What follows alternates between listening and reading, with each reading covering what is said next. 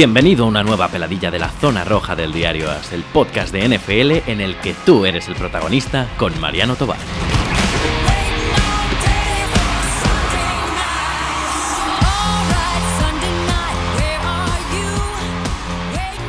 Hola amigos, Garopo tardes, ¿cómo estáis? Bienvenidos a una nueva peladilla del podcast Zona Roja, el podcast de fútbol americano del diario AS.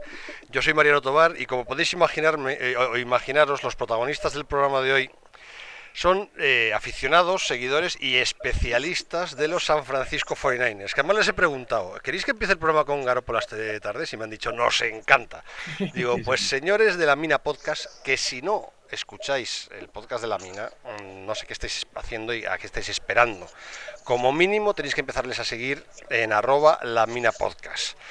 Y, de los miembros de, de, la mina, hoy están con nosotros Mario, Nacho y Miguel. No sé si presentaros uno a uno, o os presentáis vosotros o cómo lo hacemos. nosotros mismos, venga. Bueno, yo soy Mario. Eh, llevo la cuenta de arroba los fortinenes barra baja y ya está.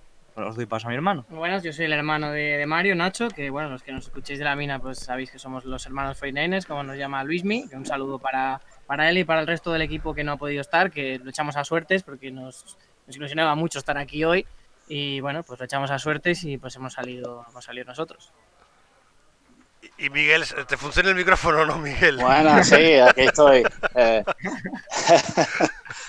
eh, yo soy Miguel, también soy, como, como bien has comentado, componente de la Mina Podcast. Me liaron, me liaron estos, estos bichos para, para que comentara y bueno, es todo un placer poder estar compartiendo esta tarde con, con los chicos, con Nacho y con Mario y contigo, Mariano.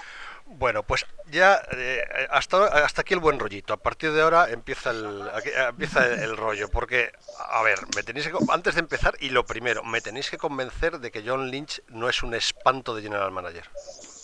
Ya. Pues mm, yo precisamente igual no soy el más indicado para convencerte, porque mm, hasta esta temporada yo creo que nadie estaba 100%, o sea, ni frío ni calor, ¿no?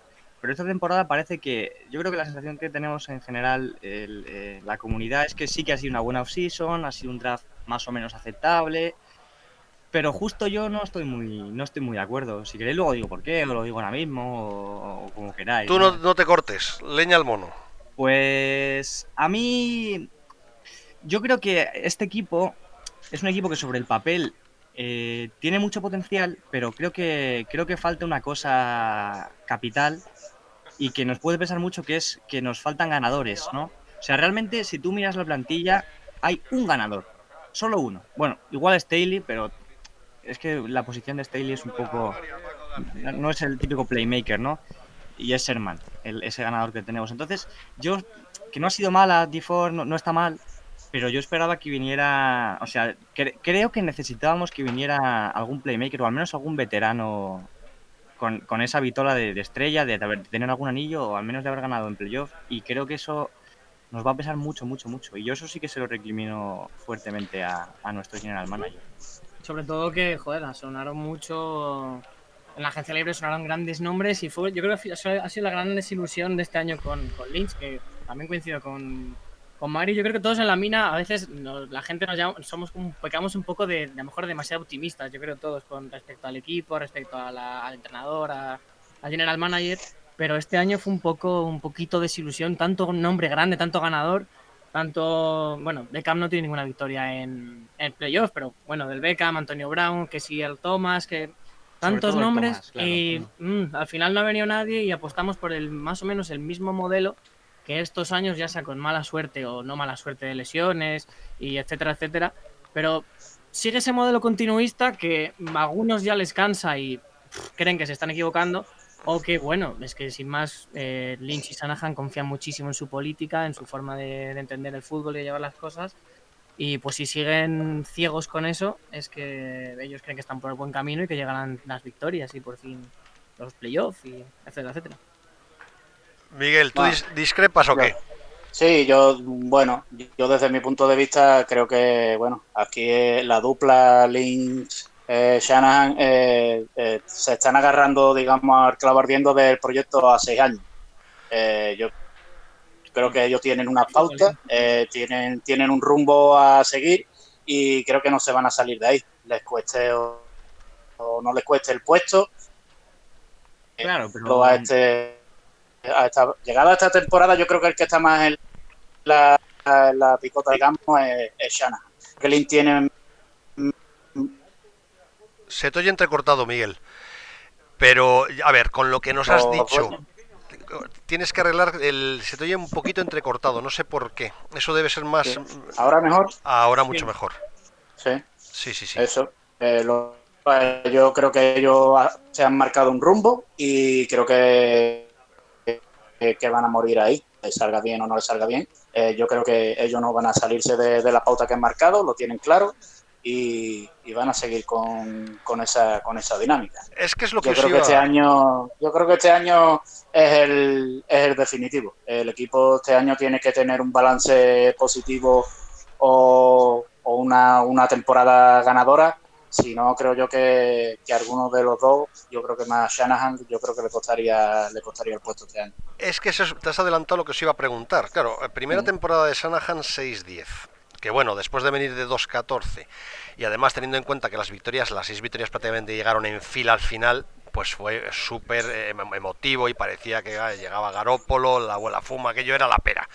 Pero segunda temporada sin Garópolo, 4-12 y además con una sensación un poco triste, ¿no? O sea, como, como si la temporada lo hubierais dejado pasar diciendo, va, esto no nos interesa porque no podemos hacer nada. Y un poco lo que ha dicho antes eh, Mario, que, que es un poco lo que yo pensaba. Yo pensaba que ese espíritu ganador lo iba a traer Sanahan. O sea, Shanahan es, eh, desde la banda iba a ser un gran motivador.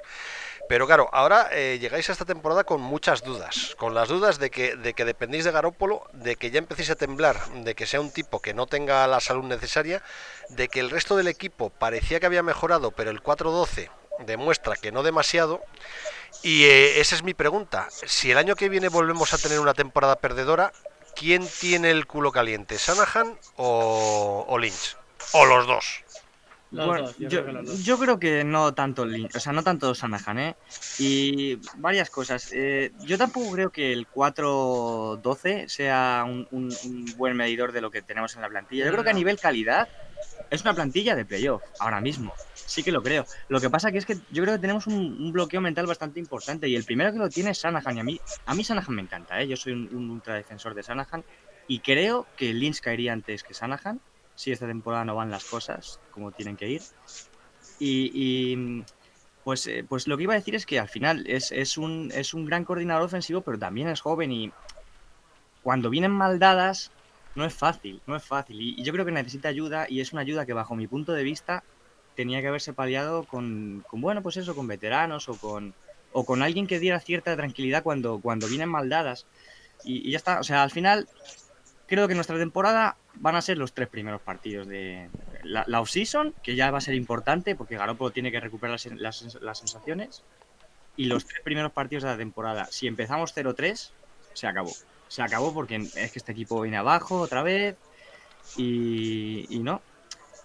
Entonces, eh, pues eh, me daría mucha rabia porque yo creo que calidad hay, pero necesitamos superar ese bloqueo mental de, de que los chavales se miran a la cara y digan, eh, podemos ganar. Está Miguel eh, jugando con el micrófono, yo creo, estáis viendo si le funciona. Tenéis que hablar un poquitín más cerca. ¿eh? Eh, se, oye- se os oye bien, pero si, si os acerquéis un poquito más al micrófono ese que compartís, Vale, vale. se va a oír mejor.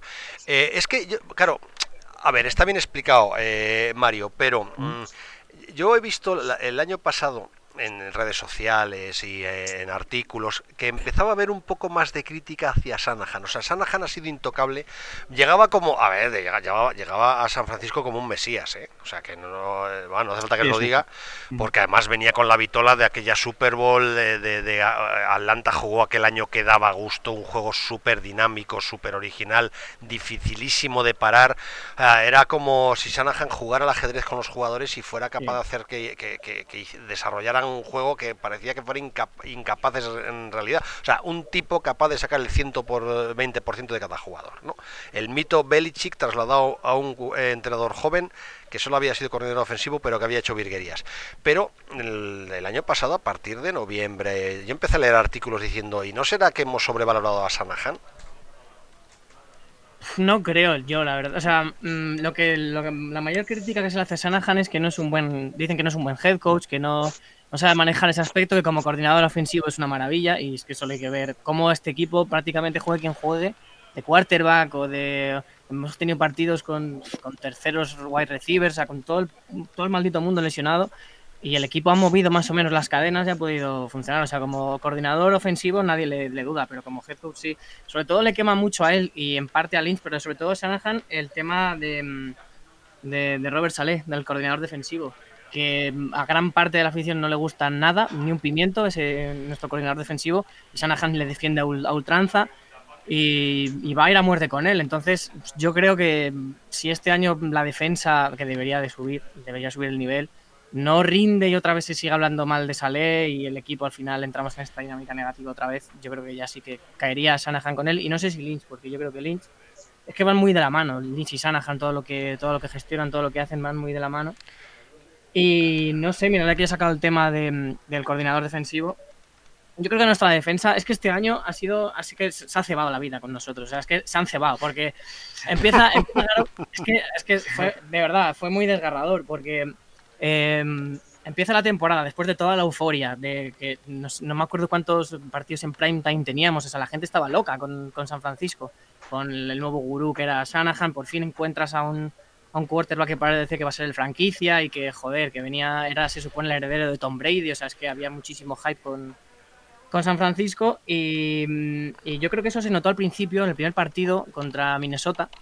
Yo a Garoppolo le noté un poco nervioso, como que iba demasiado acelerado, ¿no? Como que quería hacerlo todo demasiado perfecto y joder, porque teníamos muchas expectativas y eso le pesó un poco.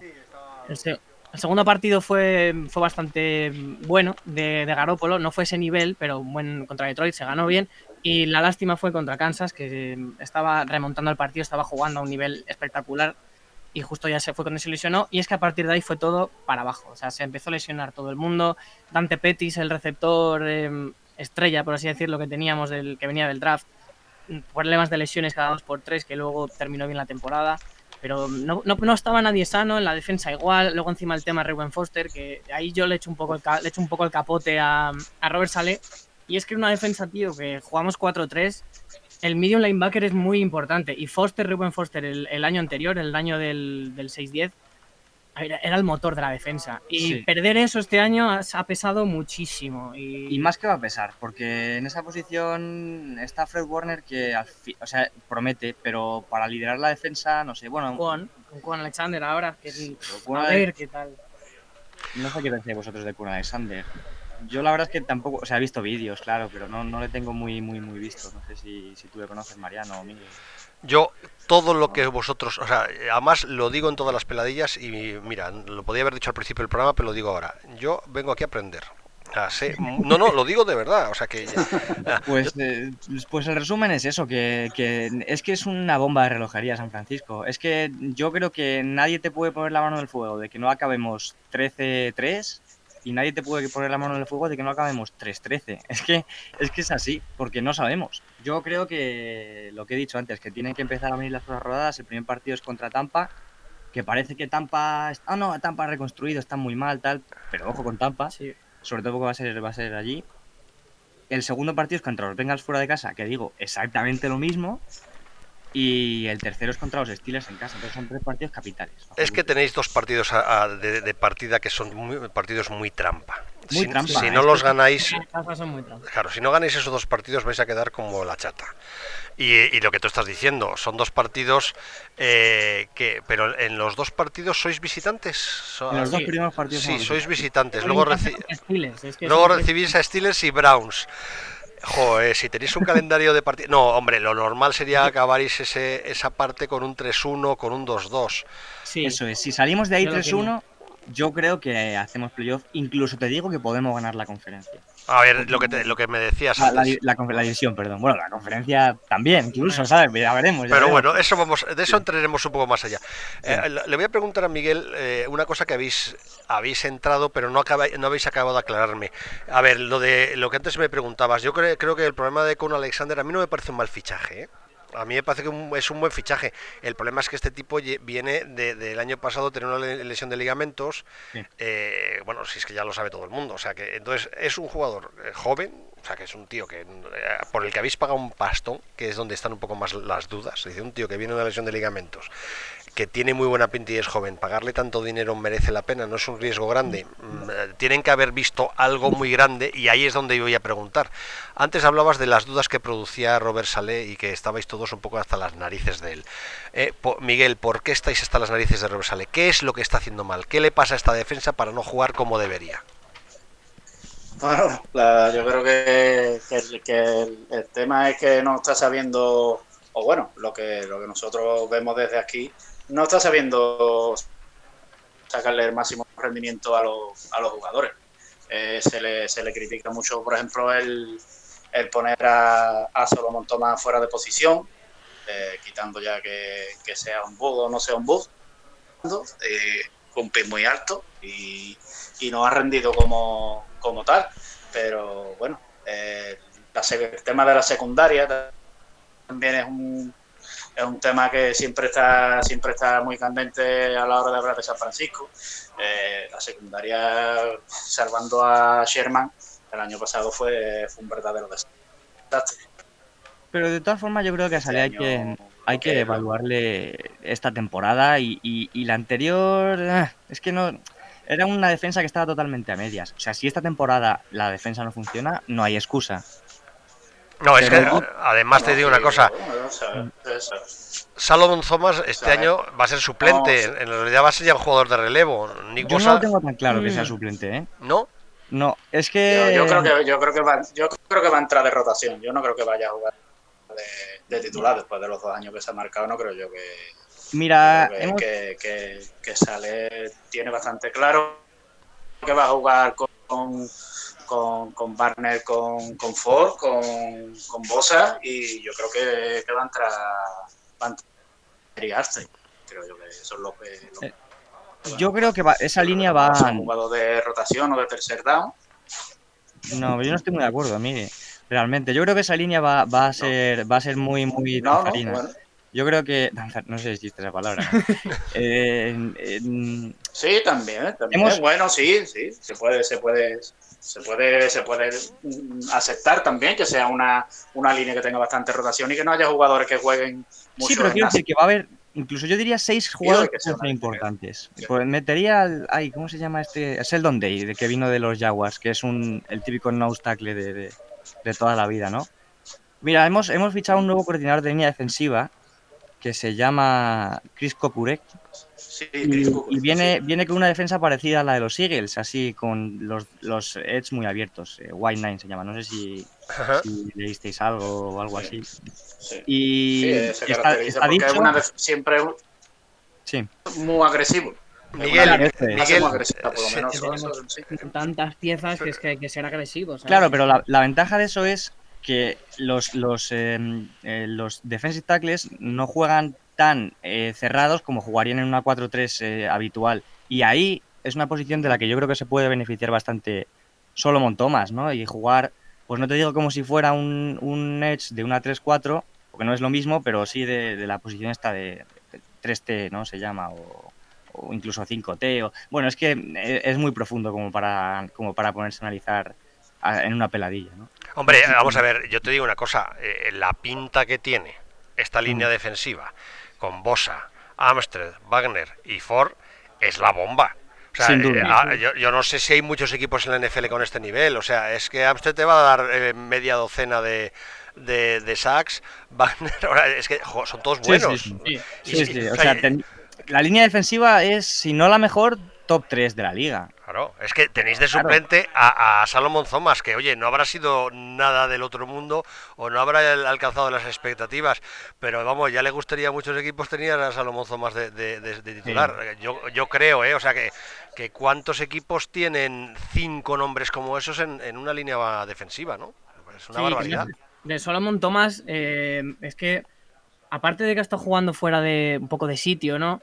Eh, es que también nuestra línea es que ha sido muy pobre, sobre todo por.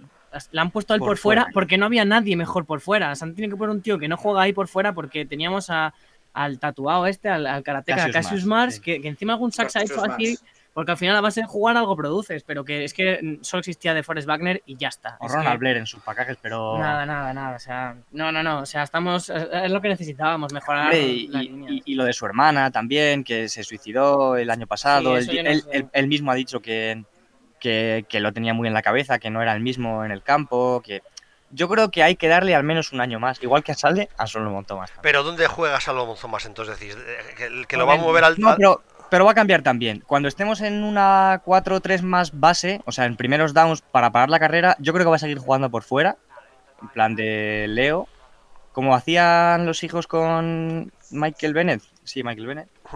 Eh, y cuando estemos en White Nine, que va a ser casi siempre que estemos en níquel, o sea, en torno al 70% del Sí. tiempo, porque cada vez se juega más en níquel, va a jugar por dentro. Y yo creo que ahí es donde va a hacer una muy buena producción. Vale, o sea que bien. Lo- me, me encanta, ¿eh? Me encanta haber empezado el programa hablando de la defensa, porque siempre yo pensaba que íbamos a ir directamente a Garópolo y nos hemos ido a la línea defensiva y yo ya, ya que me metí, nos hemos metido en, eh, en el fregado, ya no, ya yo ya seguiría con la defensa. O sea, Sí, sí, sí, está claro que el front seven por delante eh, va sobrado. O sea, Es o que yo creo aparente. que el, el gran problema de San Francisco es esa defensa, porque es que el ataque es que hasta con un, un chico, un drafted como es Nick Mullens, es que el equipo ha jugado bien y hemos añadido unas pocas piezas y sobre todo las del backfield, que luego hablaremos de ello, que nos encanta. Pero es que el, problema y el gran, el gran debate es la defensa, porque es que ni metíamos presión. Los linebackers, vale, teníamos a Ruben Foster, pero el chico entre lesiones y que era un tarado de la cabeza, y los problemas de la exnovia y demás, fuera. O sea, que tampoco el cuerpo de linebackers era muy, muy grande y el. Y el- Dos y la turnovers, ¿eh? y O la sea, secund- es que eso es lo que conseguimos el año pasado. y la secundaria es que teníamos a Sherman, Sí, que, sí. que los quarterbacks ni se atrevían a lanzar por ahí, pero es que porque simplemente tenían la facilidad de decir, coño, si para el otro lado del, del campo está el tío solo. Y si está solo, si no está solo va a hacer la jugada, porque es que además teníamos hasta la, nuestro, nuestro safety era Adrian Colbert, que fue un séptima ronda que hizo tres partidos buenos, pero que es un séptima ronda, que es que al final la defensa ha sido el- origen de todos los males. Entonces, entre problemas personales de uno, lesiones, más lesiones, eh, luego que si jugadores fuera de posición, cosas Jugadas raras de Sale, también, sí. jugadas raras, o sea, este es el año en el que Sale no tiene ninguna excusa ni nadie, o sea, la defensa más o menos está apuntalada y ya... sí, A ver, yo, yo aquí hago un inciso. eh, Te te iba a decir, Miguel, que estás hablando muy poco, pero además cuando hablas se te oye súper entrecortado. Cuando se oye algo tan entrecortado normalmente es eh, o mala cobertura o que tienes demasiadas cosas encendidas. No tengo ni idea. A lo mejor te viene bien entrar y salir en la conversación, o sea, salir y entrar en la conversación otra vez, a ver si ahora entras con más calidad. Porque cuando intervienes, por eso te pisamos, porque se te oye entrecortado y metálico. Eh, y sigo, perdón por este, por este inciso, pero eh, la pregunta que os iba a hacer. Yo, yo esperaba, de verdad, ¿eh? o sea, yo esperaba, lógicamente, primera elección de, de San Francisco, eh, Nick Bosa era intocable, era indudable, era la elección. eh, vamos, yo tenía aquí a Fernando Calas, eh, que estaba tan emocionado que ha puesto pósters de Bosa en, en- en- en su lado de la redacción, pero yo esperaba vuestra segunda elección, de verdad os lo digo, un cornerback. O sea, esperaba un cornerback, lo tenía clarísimo además, ¿eh? Ah, eh, No, sí lo pensaba, porque además la- el, el fichaje de, de Barrett me parece que es un fichaje, o sea, no me aporta nada, o sea, me parece que es un... ¿No? No, no, no me parece un... un es una, una opinión mía, ¿eh? O sea, una cosa es que tenga talento, y me parece que probablemente sea un jugador que tenga talento, pero es que es un jugador que, que es de salud. Eh, ¿Cuántos años, cuántos partidos ha jugado en los últimos años? Que está siempre lesionado. Entonces no me parecía que fuera un refuerzo que digas San Francisco queda resuelto con, con Berret. Y yo esperaba un como mínimo en tercera ronda. Eh, y, y a mí me ha sorprendido. ¿Por qué no habéis reforzado más la, la secundaria? ¿Qué tenéis que se me escapa a mí? Pues eh, la excusa que se ha dado desde todos los periodistas de, de- la Bahía y desde casi el propio eh, la propia franquicia es que realmente esta secundaria no ha sido probada en las circunstancias adecuadas. Sherman ha dicho como 14 veces que, que era imposible defender sin la presión al quarterback, que tenía mucho tiempo el quarterback rival para, para lanzar. Y si tú te fijas en el draft anterior, no en el de este año, sino en el anterior, creo que fichamos a seis defensive backs. Entre, Sí. entre rondas medio altas y, y- Harris, Reed, eh, Undrafted Mosley y, y también Tavarius a Moore, Tavarius Moore. Sí, sí, Este jope. chico yo creo que ni va a hacer el, el roster este año, es que súmale a... Bueno, yo- eso es mucho decir todavía. ¿eh? mm, lo va a tener complicado. Eh, entonces, pues es que. Mira, yo la verdad es que lo de que drafteamos un wide receiver en, en segunda ronda, eh, yo creo que es lo que menos sorprendió a nuestro grupo, Eh, ¿no? O sí, sea, no, además ahora que lo comente Miguel, porque además estábamos todos encantados. O sea, ahora como nuestro guion era la- el pick de la primera ronda y el segundo. O sea, Diego Samuel, o sea, desde, por lo menos en la mina, yo creo que gran parte de la comunidad sí que teníamos pensado segunda ronda pues un receptor y en tercera secundaria. O sea que sí que os ha sorprendido entonces efectivamente que en tercera no cayera un cornerback. Eh, O un, totalmente. o un safety también. O un safety Sí. más un safety, sí. Sí. también. Eh, yo creo que, bueno, yo desde mi punto de vista, yo en tercera ronda era o- o lo que viene a hablar, o un cornerback o un safety. No, no veía no veía otra lesión. Además había buenos jugadores, habían llegado, habían caído jugadores bastante buenos en la, en ambas posiciones. Sin embargo, no nos sorprendió con, con este chico, con Jalen Hart. Y bueno, otro, otro pick, al igual que de Divo Samuel, eh, puro 100% Shanahan. O sea, son jugadores que solo, solo por lo visto los entiende él o él ve la- las cualidades que puede explotar en esos jugadores. Y bueno, eh, según, según hablan los periodistas especializados, eh, dice que puede hacer diablura con este tipo de, de jugadores. Yo lo estoy esperando. Miguel veo que está bastante dudoso. Duda bastante. No, Sí. me- ah, no, es que además ahora que se estoy viendo a gusto, hombre. Dice, Pero Han sido, han sido dos años defendiendo en la mina eh, bastantes críticas, bastantes comentarios duros por Twitter de que éramos muy conservadores, de que no veíamos las cosas como eran, de que, bueno, yo creo que ya ha llegado este año y tiene que ser o sí o sí. Se acabaron las excusas, se acabaron el tema de las lesiones, se acabó el tema de, del quarterback, se acabó el tema de los wide receivers. Este año tiene que, que funcionar el equipo sí o sí, si no, yo creo que no, no va a salir bien el experimento. Vamos a ver, eh, y acabo con secundaria, pero ahí ya para que me hagáis un resumen un poco. Ah, yo veo o, o un poco mi idea. Vosotros de- de- corregidme porque puedo decir tonterías a lo burro. ¿eh? Richard, Richard Sherman, cornerback número uno, 30 años, en cualquier momento pega el bajón. Y además esto suele pasar, que un quarterback dice, me voy a atrever a ver qué pasa. Y cuando se atreve uno y ve que hay el bajón, empiezan a atreverse todos. No sé si, si Sherman todavía tenéis la seguridad de que conserva el muro ahí o ya no lo tiene tan claro. Eh, que- me imagino que el cornerback 2 es Witherspoon. No sé qué tal está jugando, me tenéis que dar más información, de verdad, yo estoy perdido. Además lo cuento Pues- siempre, vosotros veis de todos los equipos de, de vuestro equipo los 16 partidos y probablemente tres o cuatro veces. Yo a San Francisco, mira, os vais a reír, el otro día me llegaron las estadísticas del Game Pass de este año de los partidos que más he visto y tal, y me decía que el partido que más, digo que el equipo que más había visto en toda la temporada fueron los 49ers, que no me lo puedo creer, Pero imposible. somos un equipo divertido. Sí, O sea, es que eso, sí. eso yo creo que va a ser así mientras dure Sanahan, esté quien esté de quarterback. Pero bueno, volviendo a lo de la secundaria. Sí, eh, eh, me imagino que el número 3 es el puesto que tenéis con más dudas. No sé si es Wimmy Ward o, quién va a ser el- el níquel en el cornerback. Y luego los dos safeties, eh, Tart y Colbert, que diciendo Miguel que él hubiera reforzado, ¿cuál de los dos sobra? ¿Sobran los dos o los dos son mejorables? ¿Ninguno de los dos? Eh, hacedme un resumen de esos cinco puestos que para mí son clave para este equipo. ¿eh? Sí, Jugadores que va a jugar de safety este año. sí, otra vez. O sea que ya lo, ya lo han, ya lo han confirmado. Ward era safety es- y lo cambian a cornerback y Sí. vuelve. Y si me Sí, preguntas qué posición sí te diría la primera, porque yo no sé qué tiene, que encanta a todo el mundo ahí en, en la No sé. bahía, pero bueno. ¿Quién?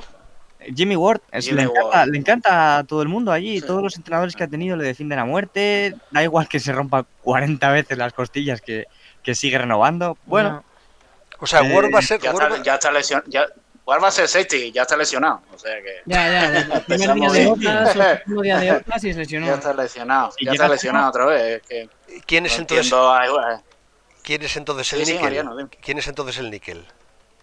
el níquel va a ser Quan Williams, yo creo. No sé si lo has dicho. El Nickel Quan, yo creo que sí es. Y además es, yo creo que es un buen níquel. Y, y- y luego respecto al, bueno, el uno Sherman seguro.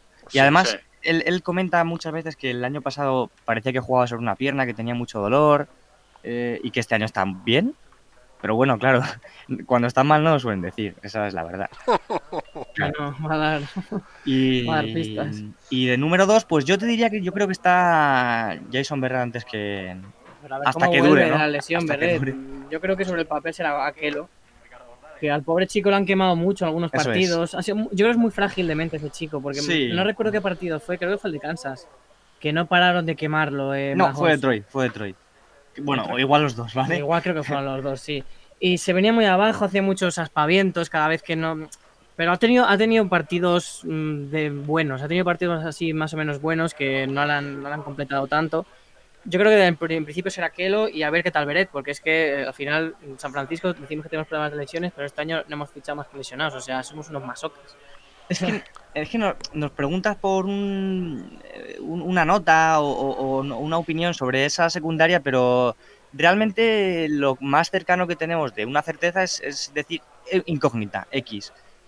Serman sabemos quién es. Pero todos los demás, entre que son muy novatos y que no les hemos visto con un front seven de verdad, pues Claro. es que es incógnita. O sea, no, no te sé decir. Yo creo que hay material con, con Aquelo. Con el resto. Con, Con con. Colbert. Tart. uf, La Es que Tart de, de Strong Safety yo creo que ese va a ser, va a ser fijo. Eh, Tart tiene, tiene, tiene dotes y es más o menos... bueno, ya, no es, ya no es tan rookie, pero o sea, es, joven todavía. ¿Cuál fue la lesión que tuvo el año pasado que se perdió media temporada? Que No me acuerdo qué, qué lesión fue. Yo creo que nos pillas un poco. Igual Aquiles. No, vale, Aquiles no, Aquiles no, no, no creo. No, fue en el cuello. Fue en el cuello, creo. Sí, yo es que ya me hago un sí. lío con tantas lesiones. Sí, bueno, como se lesionó. Creo que Se lesionó hasta el médico. En serio, me lo creo, Miguel. No, es que Bueno. vos- el, el problema de vuestra secundaria es eso, ¿eh? que ahora mismo es una incógnita brutal. Muchos jugadores que se lesionan o que han- vienen de lesiones o que tienen un historial de lesiones eh, y, eh, y solo hay una certeza que es un jugador de 30 años que a eh, al que todo el mundo tiene miedo, pero vuelvo a decirlo, ¿eh? el problema de los cornerbacks es que es muy similar al de los quarterbacks. El día que le pegan el bajón ya no, no remontan y a partir de los 30 años puede venir en cualquier momento. O sea que todo lo hemos visto. ¿eh? Y más un jugador con las características de Sherman, que es de una agresividad física que, que, bueno, a ver, es súper inteligente y es un fenómeno, pero vamos. Oye, que Yo nos... ha- creo, si me preguntáis a mí, yo creo que jugará Red por un lado y Sherman por otro. Aunque yo, espero que, que Witherspoon dé un paso adelante esta temporada. Sí. Pero yo creo que los titulares van a ser Berred y, y Sherman. Pero yo, Yo, creo que. Rides- yo desde luego, yo, desde mi punto de vista, sabemos todo que ha estado más tiempo lesionado que jugando, pero si, si consigue mantenerse sano, es un cornerback top 5 de la liga. Desde mi punto de vista. Si consigue calidad mantenerse sano. Pero Red no es más safety que cornerback. Bueno, no, la verdad es que es un defensive back que puede jugar en cualquier sitio, ¿no? Más o menos. O sea que... No, pero Be- Sí. Berret, o sea, el. Jason Berret, Jason Berret, el que Jason se viene de Berret. Chargers, sí, sí. Yo creo que dice. Ah, Sí, dices, yo dices. Berret, no, no Reed. Sí, Vale, Sí, vale, Berret, sí. Vale, vale, es que estaba Berret. confundiendo. Y detrás yo supongo que jugará con Tari y con Ward. Supongo que. Que Partirá que irá Ward de jugando. safety, sí, Sí. yo creo. Yo creo es que sí. Es que el face es la mayor incógnita, porque es que Colbert el año pasado tampoco jugó muy bien antes de lesionarse y no es la gran incógnita. Bueno, la vamos, es una incógnita en general. vamos a acabar con los linebackers, que la gente querrá que empecemos a hablar de Garópolo y, de, y del ataque, que es un poco lo atractivo de San Francisco, lo que te decía antes, lo que me lleva a mí, que cuando vi la estadística no me lo creía, a ser el equipo que más vi el año pasado. Me dejo, me quedo boquiabierto. ¿eh? El trío de, lineba- el trío de linebackers, eh, lo que antes hemos hablado de Alexander, y para vosotros es una incógnita. mm, Fred Warner, Malcolm Smith. Eh, yo no sé si es eh, maravilloso, me parece que es un que está, está por debajo de la línea. A lo mejor me decís, no, no, es un grupo muy bueno y está reforzado. No tengo ni idea. Ponedme al día. Bueno, Fred Warner promete mucho, Tampoco como estrella, estrella, estrella. pero promete como un, un- un buen- un linebacker interior bastante Sí. bueno. Es un tío listo y sobre todo, sobre todo, tanto eh, Alexander como Fred Warner son dos linebackers que van bastante bien en cobertura y, y que son muy del esquema que quiere implantar Sale, que es el, que es el mismo que tenían eh, los hijos. El que me deja un poco más frío a mí es Malcolm Smith, la verdad. Que me gusta que esté porque creo que da esa seniority o ese- esa veteranía que nos hace falta en el equipo, pero que en el campo se habla incluso de que nuestro novato de quinta ronda, que Sí. se llama Dre Greenlow, creo, eh, Sí, sí. Eh, que podría incluso ser titular. Alguna cuenta yo así de Estados Unidos que sigo de San Francisco lo dice, porque bueno, el chaval venía con una historia de instituto un poco... No sé si la conoces, Mariano. No, cuéntamela. pues muy brevemente, porque tampoco me acuerdo 100%, pero básicamente que estaba en una fiesta universitaria y vio que un chaval estaba como intentando, no sé si drogar a una chica o violar a una chica o llevarse a la casa, algo así, no, no, no sé muy bien. Y él la defendió le, y entonces el, el chico, el, el, malo, por así decirlo, le, le amenazó con, con, decir que estaba en una fiesta y que le suspendieran y tal. Y bueno, pues a él le dio igual, ¿no? No sé si es 100% esa historia, si no luego te la paso por, por Twitter. No, no, está bien contada, está bien contada. Tomás, yo el, el otro día me pasó, hoy no me va a pasar, eh, que salió un tema en una de las peladillas de, de la vida privada sí. de los jugadores. Yo de verdad he entrado en una dinámica en la que prefiero meterle a todo esto un coeficiente de reducción del 80%. De verdad, creo que estamos demonizando a, a jugadores de eh, universitarios por cosas en muchos casos súper infantiles y que dan muestra de, de, falta de madurez. O sea, yo no sé, yo, yo, creo que no digo que todos hayamos sido universitarios, pero todos hemos vivido eh, esos años de juventud y, y que se hacen gilipolleces, pues horribles, sí. malísimas, que todos lo pensamos y tenemos 10 cosas en, en, nuestra vida que probablemente no haríamos mm, ahora con la madurez ni, ni en sueños, pues 10 y 15 y 20 y 25 y más pero yo creo que se está empezando a analizar a gente de 17, 16, 18 años como si fueran maduros de 40 años y creo que una cosa es cometer delitos y ahí no voy a entrar, pero otra cosa es hacer tonterías y, y creo que, vamos, que, que es, está muy bien que hayas contado la anécdota y me parece interesante, pero eso no debe marcar en absoluto, y menos no. lo que has contado, todo lo contrario. Claro, no, es algo positivo, o sea, claro. quiero decir que se ha puesto en el mapa con eso de, de que es algo positivo y yo qué sé, o sea, sé que no tiene nada que ver, pero normalmente las historias mágicas en Estados Unidos suelen ir a más mágicas, ¿no? O sea, el, el, año pasado teníamos al hermano de. Ay, joder, el que no tenía mano. ¿Cómo se llama? El que acabó en los hijos. Ah, el del en el draft, sí. Eh... Shaquin Griffin. Griffin. Sí.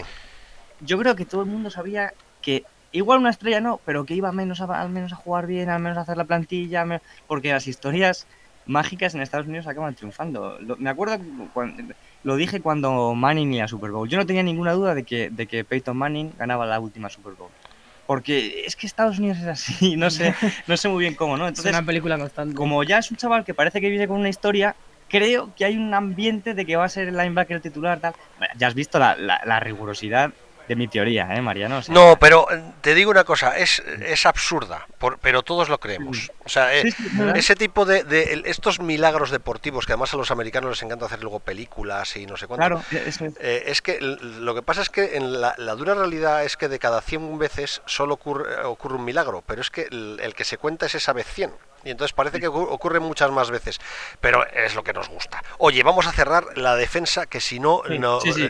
¿sabes lo malo de esto? Que nos estamos pasando fenomenal balando 37 minutos y no hemos hablado todavía del ataque. Y quiero cerrar la defensa con una última cosa, Nick Bosa. No hemos hmm. hablado de él y ha sido vuestro fichaje estrella, el mejor jugador del draft de este año. Un jugadorazo viene con el pedigrí de su hermano, que la verdad es que está más lesionado que jugando en muchas ocasiones, pero cuando ha jugado en la NFL ha sido la bomba y todo el mundo dice que Nick es el bueno. Eh, ¿Vosotros qué idea tenéis? Miguel, deja de, hablar, deja de hablar primero a Miguel, que el pobre sí, está callado sí, y, y que, que, hable un poco más. Cuéntanos, Miguel. No. Además, como, además, como le he visto que es súper pesimista, quiero que sea él el que hable de Nick Bosa. No, bueno, eh, con, este, con, este, con este jugador yo creo que, que veníamos a, a, refrendar, digamos, lo que, lo que la gente estaba pidiendo a grito, ¿no? Era un jugador top que pudiera meter presión al quarterback rival, eh, que era de lo que había pecado el equipo en estos últimos años. Eh, mejor jugador disponible en el draft, eh, yo creo que es el mejor jugador de este draft. Y bueno, yo creo que no, hubo, no había tampoco, tampoco muchas dudas. Yo creo que no hacía falta ser tampoco un genio para saber que si estaba disponible para San Francisco en su pick, lo iba a elegir. Y bueno, esperando también que, que, no, que no refrende su historial de, de lesiones, como bien dice eh, un chico que ha tenido algún problema que otro, sobre todo en los muslos, que parece curioso, pero es su parte, su tren inferior es lo que más llama físicamente de, de Bosa cuando lo ve jugar. El tren inferior es, es, bestial. Sin embargo, es donde más problemas está teniendo con las lesiones, en la parte de, los isquios y en la parte de, lo, de los muslos. Pero bueno, eh, esperamos que, que, sea el jugador que marque, que marque una época en esa posición en San Francisco. O sea que Has dado una... Que poco, que poco podemos, podemos hablar. Has dado una clave, ¿eh? que son los, los sacks. 37 sacks el año pasado, el año, este año tenéis que multiplicar ese número de sacks porque por cómo me habéis contado que está la defensa, es una defensa que va a depender mucho de los sacks. Esta secundaria funciona con sacks. Si no hay sacks y no hay presión al quarterback, me parece que os desmontáis por ahí, ¿no? Así Sí, es, sí, totalmente. así es. Pero de todas formas, respecto a Bosa, Sí, yo- creo yo que, estaba- vamos, mejor no lo ha podido, no lo ha podido explicar mejor. Yo Sí. creo que la, la, la gerencia ha buscado eh, mejorar la secundaria eh, haciendo una, una, una línea defensiva top. Yo creo que sin presión, sin presionar cuerva, la secundaria siempre era, era la siempre la damnificada, siempre era quemada y, y siempre tenía tiempo el cuerva rival para poder elegir una zona, otra zona, jugar a carrera, jugar a- y yo creo que este año no, no, no va a pasar eso. Yo creo que este año van a respirar bien, bien poquito los corebas rivales si esa línea, si esa línea consigue funcionar, que espero que sí. Nos vamos al ataque. Nos vamos al ataque, Nacho. Querías aportar algo más. Una, una cosita respecto a Bosa, así muy rápidamente. Yo Sí. tampoco estoy seguro de. Y creo que no deberíamos asustarnos si en la jornada 6 Bosa lleva 3 sacks. Porque al final es un tío que se ha perdido. lo- se está perdiendo menos, Otas. sí. eh, no sé muy bien cuál es la traducción de Otas, en realidad. Eh, y que tiene que adaptarse a esa posición de jugar más abierto de lo habitual. Así que cuidado que al final es un rookie. Una, una última apunte que quería yo. No, no, está bien. Lo que pasa es que yo sí que creo que es una posición la de defensive end que suelen tener mucho impacto inmediato. Otra cosa es que necesiten dos o tres años para madurar y llegar a su punto culminante. Pero los defensive end, salvo lección, sí que deben tener impacto muy rápido. Yo creo, ¿eh? Luego ya veremos.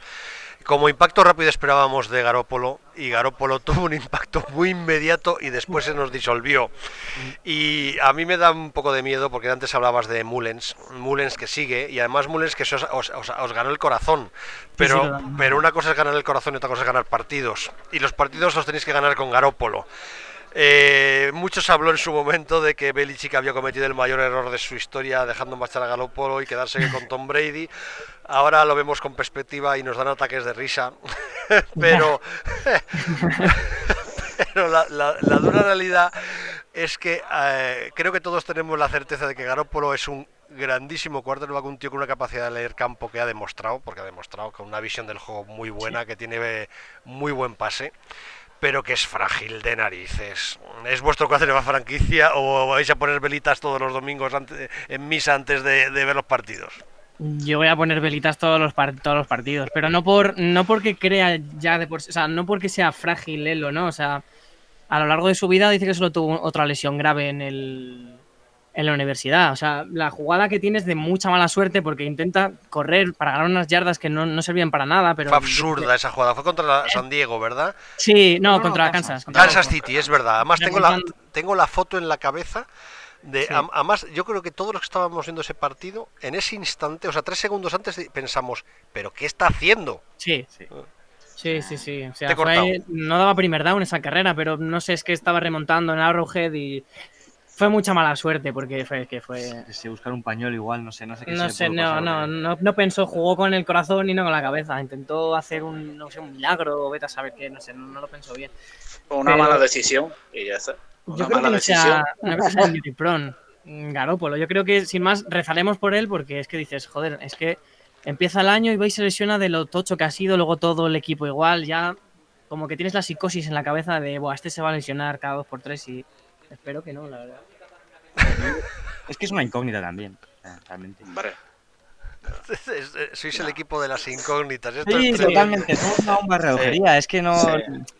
o sea, creo que todo el mundo tiene sus incógnitas y que, y que es muy difícil pronosticar algo que no sea un 8-8, que realmente creo que lo decías tú en otra peladilla, que todos los equipos están premeditados un 8-8, ¿no?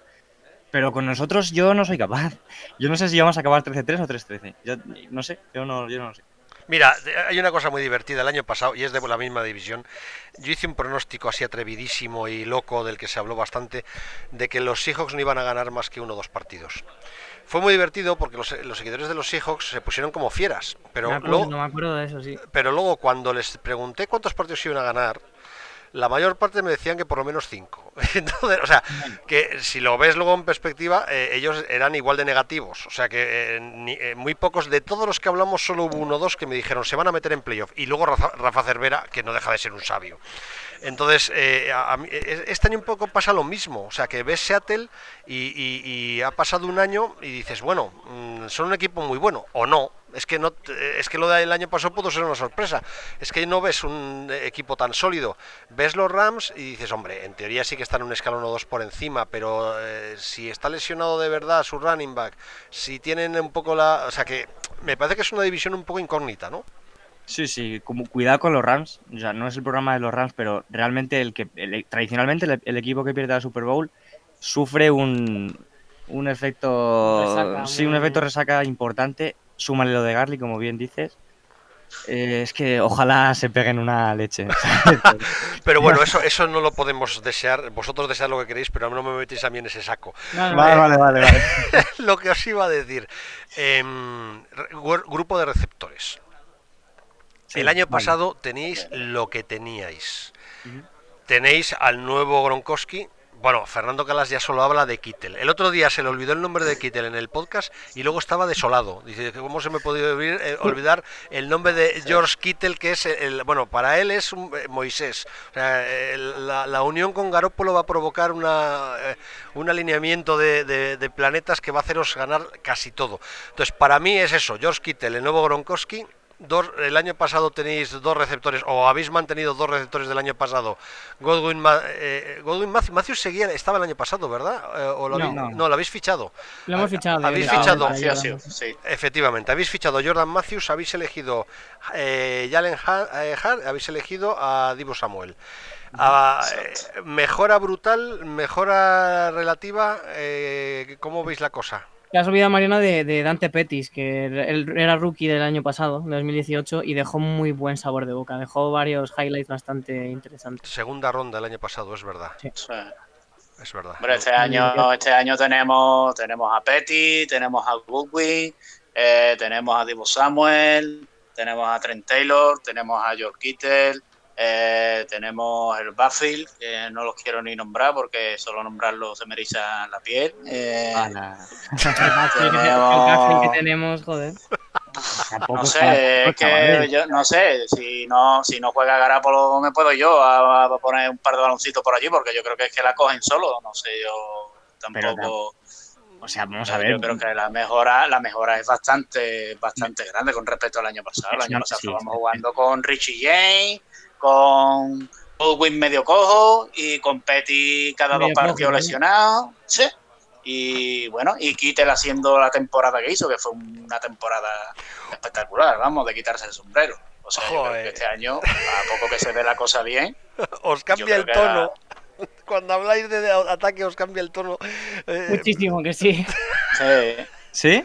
Joder, no, no lo había notado. que Sí, tiene, es que tiene que funcionar, tiene que funcionar. Ya Shanahan ha demostrado que es capaz de mover las cadenas eh, con dos zapatillas viejas por la banda. Sí. O sea que yo creo que con armas y con un poco de suerte con que respeten las lesiones, sabemos que es un deporte de contacto y que te puedes lesionar en cualquier domingo, pero yo creo que con que respeten un poco las lesiones, ofensivamente, si tenemos a Garoppolo en, en condiciones, yo creo que las armas ofensivas de este año son bastante, bastante prometedoras.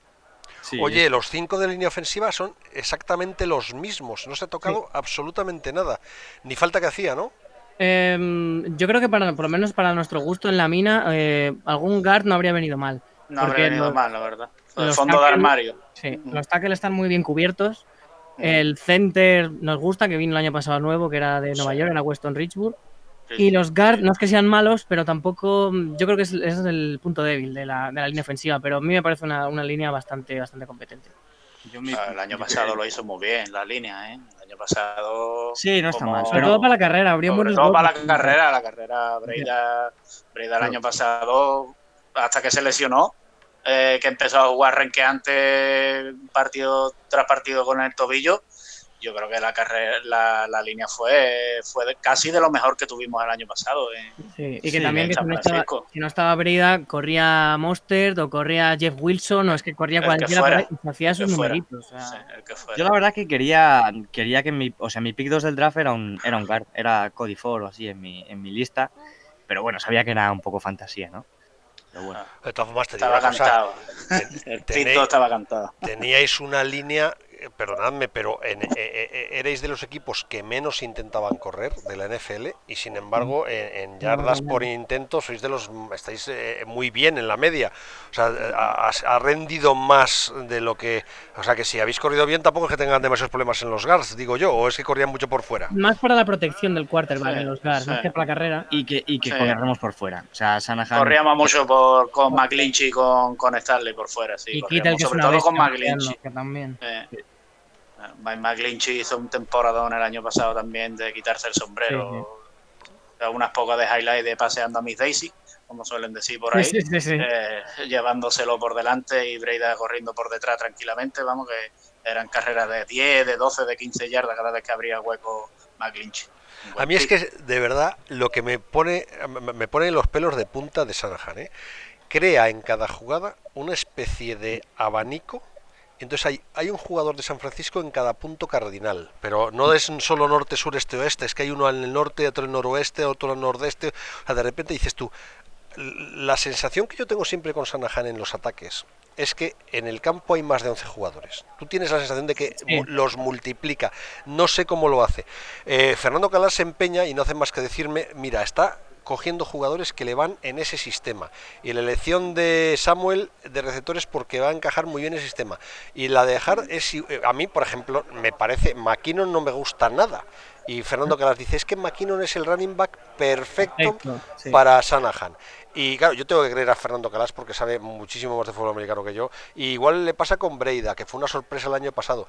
Entonces, la sensación que hay es que eh, sí que es de euforia por eso. Siempre y cuando tengáis un quarterback que sea mejor que Mullens, por mucho que, lo, que lo queráis, tenéis jugadores suficientes en teoría que son capaces de hacer muchísimas cosas diferentes, ¿no? Sí. sí. Y en la banda, sobre todo.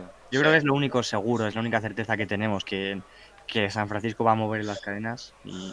Es que el único pero que tenía el ataque, salvo la posición de quarterback el año pasado, era la posición de, receptores, porque teníamos al, veterano Pierre Garçon, que no ha rendido el nivel, y luego chicos lesionados, muchos rookie, muchas quinta ronda, mucha gente que, faltaba, faltaba pues, al típico receptor que siempre se la hace al, a, su par, se la hace al cornerback y el único que dio pruebas de ello fue al final, mitad, desde la mitad hasta el final de temporada fue Dante Petis, que rompió unas cuantas cinturas por ahí.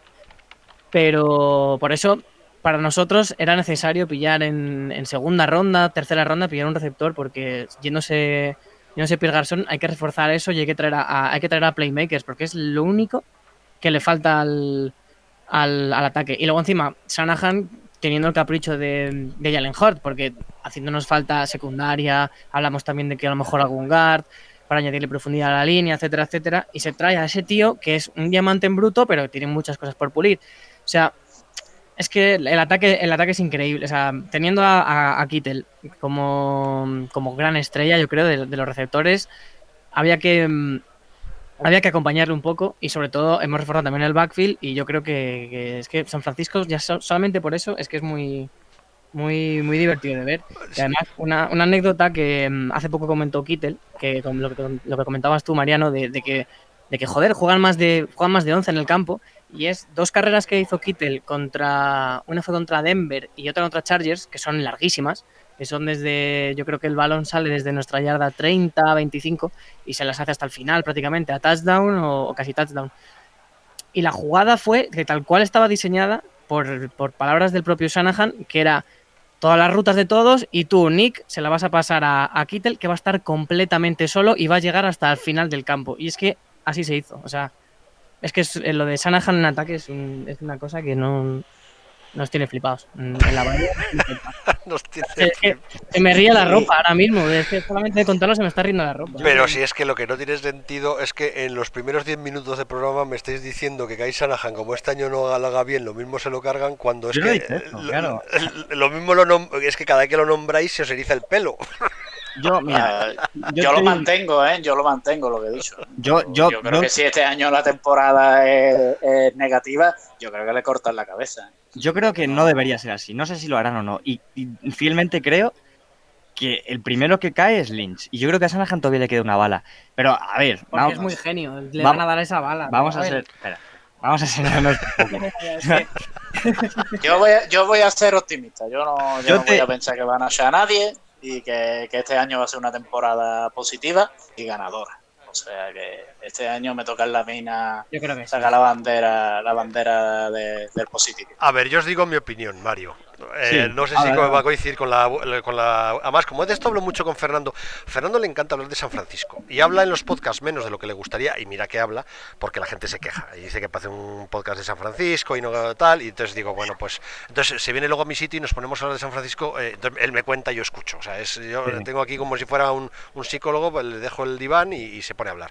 Y yo en, en eso yo creo que pienso un poco como él. Él echa en cara a, a, a Lynch que él en realidad está trabajando directamente para Shanahan. O sea, que no, no tiene prácticamente voz, eh, el voto, y, y el voto lo pone Shanahan. Entonces, eh, es, es más que nada como si fuera un asesor del entrenador general manager que es Shanahan.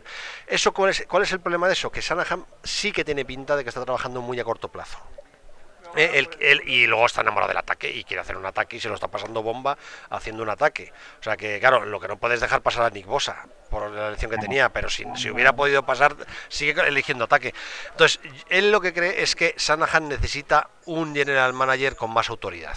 Y que lo que él cree es que si el año que viene hacéis mala temporada, el que cae sin ninguna duda es Lynch y buscan la manera de encontrar un general manager que no sea tan amigo de Shanahan, que no ofenda a Shanahan, pero que sí tenga autoridad sobre él. Esa es la, opinión de Fernando. No sé si, si Sí, Mario eh. tú piensas algo así. Es, es un poco lo que yo trataba de decir también. Y yo creo que al final tienes que poner una balanza las cosas que te aportan y las que te restan. Y, y Shanahan te aporta más de lo que te resta y Lynch digamos que está neutral, ¿no? Entonces, de cara a decir, oye, mira, hemos construido esto, además, este sistema y estos jugadores, cámbialos y a ver, no es como el caso de los Rams, que, que cuando vino McVeigh ya estaba bastante formado y eran jugadores con un perfil más polivalente.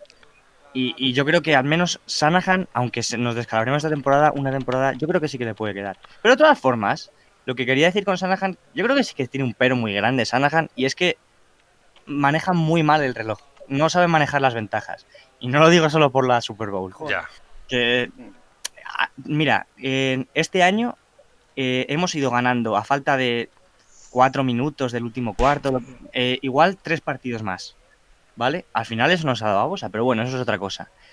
Eh, eh, no, no sabe, yo creo que se pone nervioso. a veces yo creo que se obceca demasiado en el- la belleza por la belleza y el jugar por el jugar y, la jugada por la jugada. Y creo que es algo que tiene que aprender más temprano que tarde si quiere ser un buen head coach. Y yo creo que eso es lo que le puede matar. Eso y como decía Nacho un poco al principio, la confianza ciega en su personal y en su gente. Eh, pero bueno, yo creo que todavía tiene un par de balas en el cinturón. No, yo sí que creo que tiene un punto McDaniels, ¿eh? Que yo creo que es lo que le pasa a McDaniels. O sea, el problema de que le pasó en, en los Broncos. O sea, nos hemos olvidado. McDaniels lleva a los Broncos, eh, elige a, a este a- en, en el draft, que es la elección más surrealista de la historia del fútbol americano, pero empieza la temporada, si no me equivoco, con ocho victorias seguidas. Que- Y luego no entra en playoff. O sea, pero hizo el arranque de McDaniels fue porque eh, estos tíos son artistas. Entonces Claro. pinta- pintan cuadros. Y entonces eh, tú no le digas a este que, a- a, pues eh, eso, eh, que está pintando un cuadro maravilloso y yo estoy, oye, déjame en paz que estoy haciendo las meninas. No, no, que tienes que mirar el reloj. Y a mí que me, me importa. Ya estoy. Y además yo solo discutí en su momento con, con mucha gente. Yo creo que en la Super Bowl todo el mundo decía, es que Atlanta no está jugando a lo que ha jugado todo el año. Es que Atlanta ha dejado de jugar a lo que ha jugado todo el año. Atlanta en la Super Bowl hizo lo que había hecho todo el año. De Sí. verdad, todo el año. No hizo ni una sola jugada que me decía, no, es que ahí te había que correr y ellos... eh, Que no, hombre, que no. Que Atlanta en aquella derrota hizo durante todo el partido lo que, lo que querían haber hecho. Otra cosa es que luego le llegó el sack con fumble y se le fue a tomar por saco. A ver quién espera ese sack ese con fumble. No sé, de verdad que lo creo. Y yo sí que creo que es un romántico, Sanahan, pero es que mola. O sea, de verdad es que...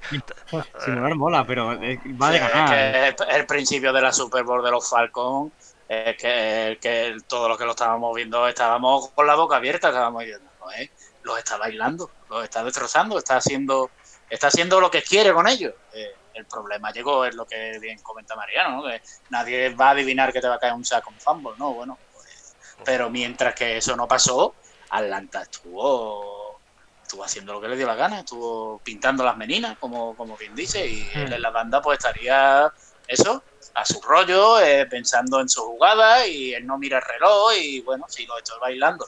¿Para que me hace falta mirar el reloj? Pero claro, el fútbol, el fútbol americano tiene, tiene esas cosas, claro. Oye, estáis muy entusiasmados con el trío eh, Breida, Coleman, McKinnon, pero os voy a bajar un poco los humos porque a mí Coleman me parece que el año pasado en Atlanta fue un bluff eh, a pesar de que su, sus 4,8 yardas por intento pueden decir que no, pero la pinta que tuvo fue de uy, uy, uy. A lo mejor en manos de Shanahan otra vez puede volver a aparecer, pero McKinnon, todo el mundo habla muy bien, efectivamente, hace dos temporadas en, en, en los Vikings sí que dejó cosas buenas. Pero, pero yo tampoco tengo muy nada claro. Breida sí que me gustó mucho el, el, año pasado. Al final esto va a ser un comité, va a ser, va a intentar reproducir y jugar como jugó con Atlanta hace dos años. ¿Qué, qué tiene pensado hacer con ese backfield que yo me he dado cuenta además que Miguel está completamente enamorado de él? Pero bueno, yo creo que la, idea es la, la, de estar percutiendo jugada tras jugada y cambiando pase con carrera y amagos con por fuera y por dentro con uno, con otro y con otro, hasta que llegue un momento en que no, no las defensas no sean capaces de leer esa, esa, ese tipo de jugada con, con, con tanto jugador bueno, entre comillas, ahí, ahí en ese backfield. Maquinón, ya sabemos, las manos que tiene Maquinón eh, son como las de cualquier receptor de, de, primera categoría de, la liga, lo que caracteriza a Maquinón, que son sus manos. Eh, ya vimos el año pasado Breida la facilidad que tiene para correr por el exterior y Coleman yo creo que en manos de, de Shanahan, eh, yo creo que lo que busca es resarcirse de, de, la temporada tan mala que tuvo el año pasado, por lo menos entre comillas, en Atlanta. Yo creo que el Buffy de San Francisco este año es también top 5 de la liga, vamos, sin ningún lugar a duda, desde mi punto de vista. Yo creo que lo de lo de lo de Coleman es que Coleman desde siempre en la, en, en la NFL y en Atlanta es, es un está destinado a no ser un, un running back uno y que tire del carro él siempre, que se haga todas las carreras y que venga y, y que fit me, ¿no? Como, como hace Siki Elliott, y venga carrera y alimentame y dame, dame. O sea, Coleman es más bien para, para, ser aprovechado. Y el año pasado, con tanta, tanta lesión de Devonta Freeman y tanta poca, esa poca continuidad que tuvo, yo creo que es lo que. Coleman no vale para eso. Y es que, es que no sé quién va a ser el titular, porque la gente piensa que el uno va a ser Coleman, pero es que igual el uno es Coleman y hace menos carreras que en un partido que a lo mejor Breida o que, o que McKinnon, no sé, a mí yo creo que ninguno de los tres es un buah, menudo running back, no, no, no tienes a Saquon Barkley ahí, no tienes a...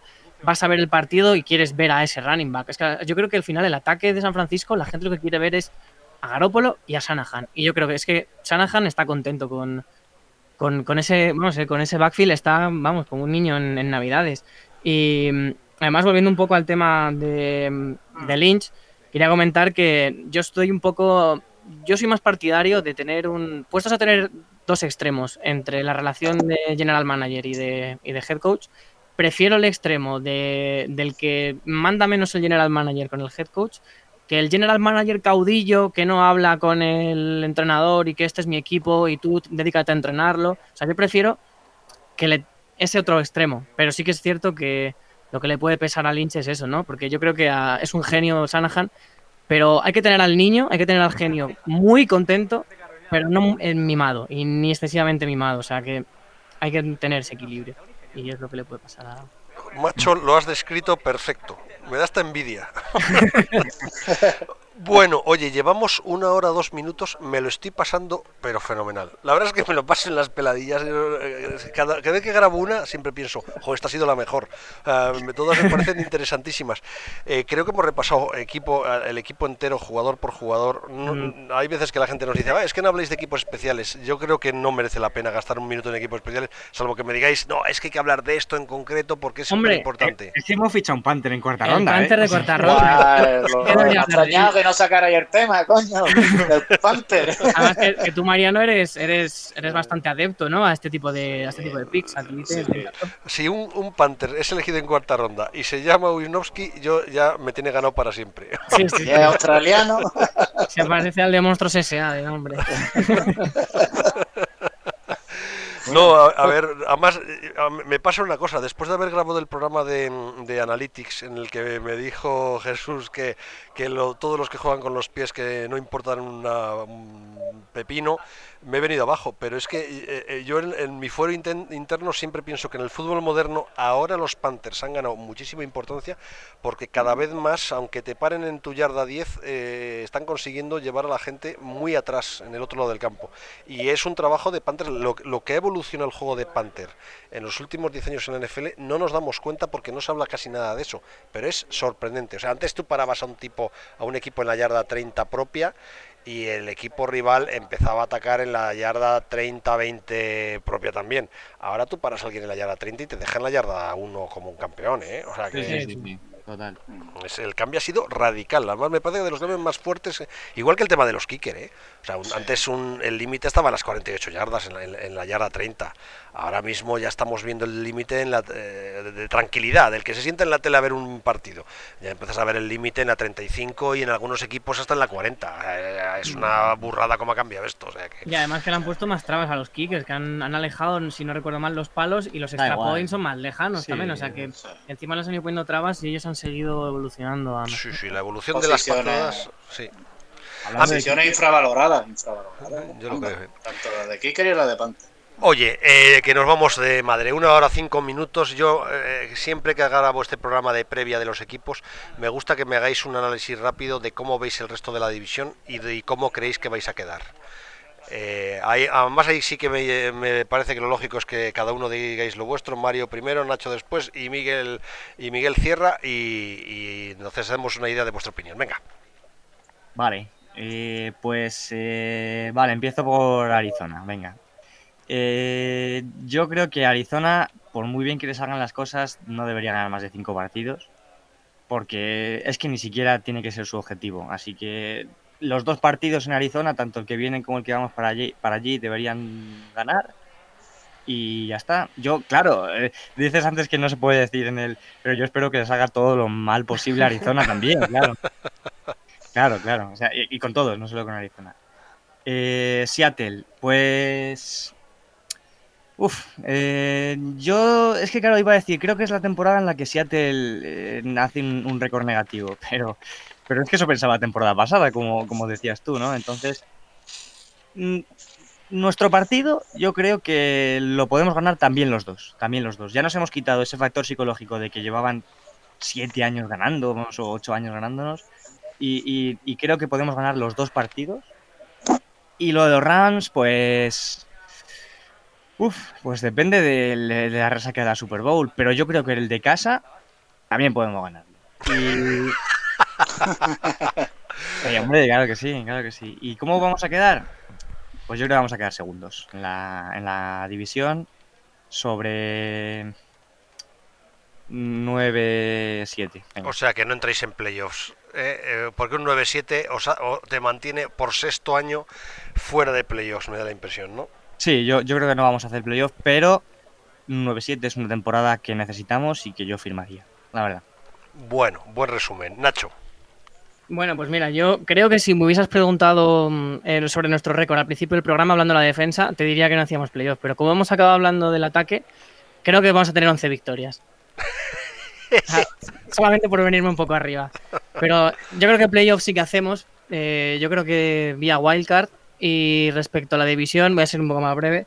Yo creo que Arizona, Arizona, yo creo que sigue un poco, va a seguir siendo un poco, un poco circo, ¿no? Si se me permite el, el término. Eh, no creo que Arizona dé muchos problemas. Y yo creo que va a estar entre, entre Seattle, nosotros y, y Los Ángeles. Yo creo que los Rams, eh, a ver qué pasa con Todd Garley, porque tiene pinta de que va a ser muy tocha esa lesión. Y mm, a ver qué tal, le- qué tal le sienta al equipo la resaca de la Super Bowl, ¿no? Porque todo el mundo ha hablado tantas maravillas de McVay o a Los Ángeles y al final llegaron a la Super Bowl por la aquella jugada tan polémica contra los Saints y, y Goff ya parece que no maravilla tanto entre la parroquia de la parroquia argelina. Entonces, a ver si, si no está bien Garley, ahí mmm, Goff puede. Va, yo creo que vamos a ver el verdadero Jared Goff ahí y yo creo que va a estar entre nosotros tres, porque Seattle, Seattle, yo creo que ese equipo, hasta que no se retire Pete Carroll o algo, yo creo que va a seguir siendo un equipo rocoso, duro, eh, muy difícil de ganar y que va a dar guerra siempre. Entonces, yo creo que va a estar muy igualado entre los tres. Antes de que entre Miguel, eh, os hago un inciso, es que estoy dando un repaso mientras estás hablando al calendario y en realidad no tenéis un, un, calendario demasiado complicado. Lo que tenéis es un calendario, lo que habíamos hablado antes de los cuatro primeros partidos, que se alarga durante toda la temporada. Tenéis un calendario muy trampa, muy, sí. de, muy de equipos un poco imprevisibles que no sabes por dónde van a tirar. Packers, yo creo que van a ser un equipo a batir, pero cualquiera sabe. Ravens, eh, veo el calendario Falcons, eh, claro, vuestra división, Panthers. O sea, tenéis un calendario en teoría fácil, en teoría. Lo que pasa es que, claro, eh, sin saber cómo van a estar los equipos el año que viene, pero son todos equipos que están en, todos entre comillas o, y, y, en algunos casos entre algodones. O sea sí. que no tenéis un calendario como para decir, no, es que como hagáis una temporada negativa este año, eh, es un fracaso brutal visto el calendario, ¿eh? Sí, además es un calendario que si te coges el Madden ahora mismo, dices, va, en playoffs, pero claro, luego según se desarrolla la temporada, los problemas, tal, son muy, muy trampas. Muy trampa. Claro. Miguel. Bueno, pues yo sigo viendo a los Rams un escalón por encima. Eh, yo creo que, que, este equipo todavía le queda un año, un par de años todavía da, dando guerra ahí arriba. Eh, Seattle, yo creo que lo que comentaba Nacho, eh, yo creo que mientras que esté Pete Carroll y Russell Wilson ahí, va a ser un equipo competitivo sí o sí. Eh, no sé cómo se las apañan, pero todos los años termina, termina metido en la pomada. Habla un poco más eh, Arizona, Arizona no lo veo. No veo el, el proyecto de Arizona todavía para, para, para, estar compitiendo. Y yo creo que, que este año eh, yo creo que va a estar RAM primero y entre Seattle y nosotros va a estar, va a estar ahí la lucha para una plaza de wildcard no te puedo, no te podría decir qué número de victorias, pero yo creo que este año el equipo va, va a luchar por una plaza para, para playoff a través de, de Wildcard. Bueno, pues está hecho el resumen. Llevamos hablando una hora y diez minutos, casi once. Mario Nacho Miguel eh, del podcast La Mina que, bueno, si les habéis oído hablar, ya sabéis lo que tenéis que hacer, empezar a escucharles todas las semanas porque os lo vais a pasar con ellos, pues igual de bien que me lo he pasado yo, porque explican el fútbol americano muy bien, porque tienen un profundísimo sentido común y conocimiento del equipo y además se ve que disfrutan del fútbol americano. Bueno, pues lo bien que nos lo hemos pasado. Ha sido un placer tremendo estar con vosotros, me lo he pasado fenomenal. Igualmente. Igualmente, Igualmente. igualmente Muchísimas gracias por invitarnos y, o, o por, por, atendernos más bien y, y nada, un placer enorme. Pues hasta la próxima. Hasta la próxima. Hasta la próxima. Hasta luego. Muchas.